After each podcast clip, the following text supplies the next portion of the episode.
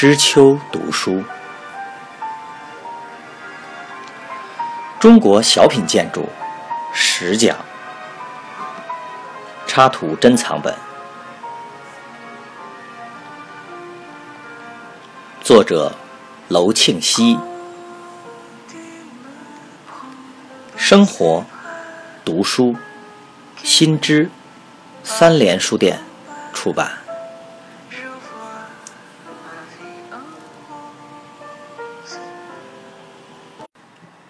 牌楼的题字，作为标志性和记功性的牌楼，牌楼上的题字是重要的内容。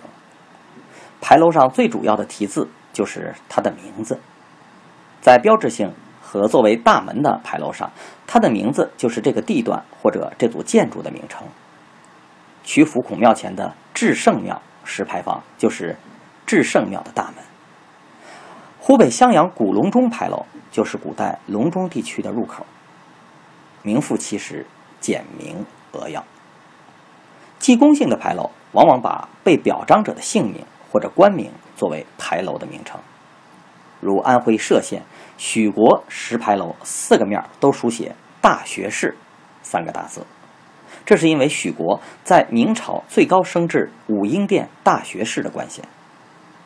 不久，就在家乡立了这座石牌楼，以表功绩。于是，大学士就成了牌楼的主标题了。也有把被表彰的内容作为牌楼标题的。歙县唐岳村的大道上，一连有七座石牌楼，他们主要是表彰当地的孝子、杰父，乐善好施，为乡间做好事者的事迹的。所以，牌楼的主标题是“乐善好施，洁尽三冬”。天建京城等，这也重点突出了牌楼的主要内容。这些牌楼名称或主标题都写在了牌楼中央开间上方的显著位置上。但是，也有的牌楼不把名称直接书写出来，而是采用间接的含蓄的手法来表达。北京颐和园东宫门外的木牌楼是全园的第一道入口，牌楼正面题名为“含虚”。背面为衍秀，含虚从字面上讲是包含着太虚之境，意思是园内景色清幽恬静，包含有太虚之境。衍秀的衍是彩色之意，古代有称彩色画为衍画的，在这里是指风景如画，色彩丰富而秀丽。在入门的第一道牌楼上，就把颐和园的风景点明，体现了设计者用心之巧。颐和园万寿山前主要建筑群排云殿的最前面有一座木牌楼，它的题额正面是云辉玉宇，背面是星拱瑶书，表示彩云与华丽的宫殿相互辉映，众星拱卫着，象征帝王的北斗星，自然是描绘这一组皇家建筑的气势的。像这样的题额已经超出了简单的命名和标题的作用。而成为对牌楼所在环境的描绘了。这种题额在园林建筑中用的较普遍。仅以颐和园为例，园内大小牌楼不下十多座，几乎每一座都有这类描述性的题额。颐和园南湖岛上有一座广润灵雨祠，俗称龙王庙，是供奉龙王祈求降灵雨以润天地的。祠前及左右各有木牌楼一座，他们的题额分别为。凌霄、映日，在东牌楼；虹彩、成绩，在南牌楼；净月、依霞，在西牌楼。这些都是描绘在龙王庙所能观赏到的四时风景的：早晨高耸的云霄，红日的映照，雨后彩色的霓虹和成空的云际，黄昏的彩霞。和湖水如镜的映月，可以说把从早到晚的景色都描绘到了。颐和园后山斜去园内有一座不大的石桥，将园内湖水分隔成一个小角。桥头立有一座不大的石牌楼，题名为知鱼桥。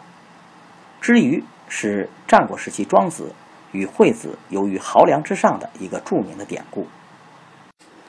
庄子秋水记载：庄子曰：“条鱼出游从容，是鱼之乐也。”惠子曰：“子非鱼，安知鱼之乐？”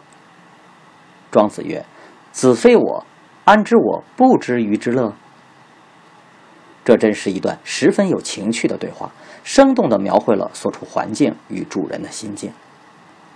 庄子主张清静无为，好游乐与清泉，这种意境常为造园家所追求。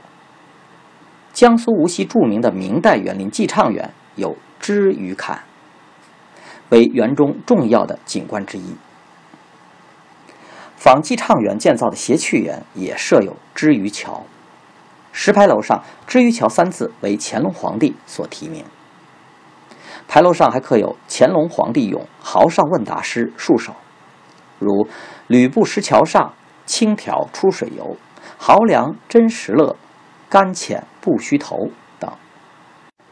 石牌楼的两柱上还刻有楹联，一面是“回祥求宴心寒喜，新着频仆意总闲”。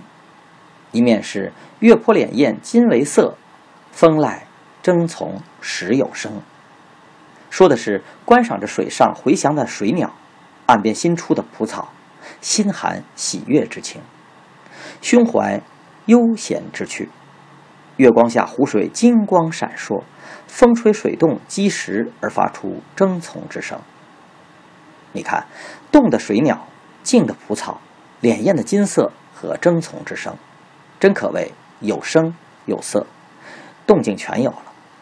这就是造园者在谐曲园内之于桥畔所要达到的意境。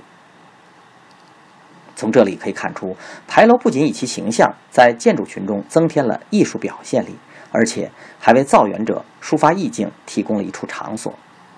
这种作用已经超出了它本身形象所起的作用。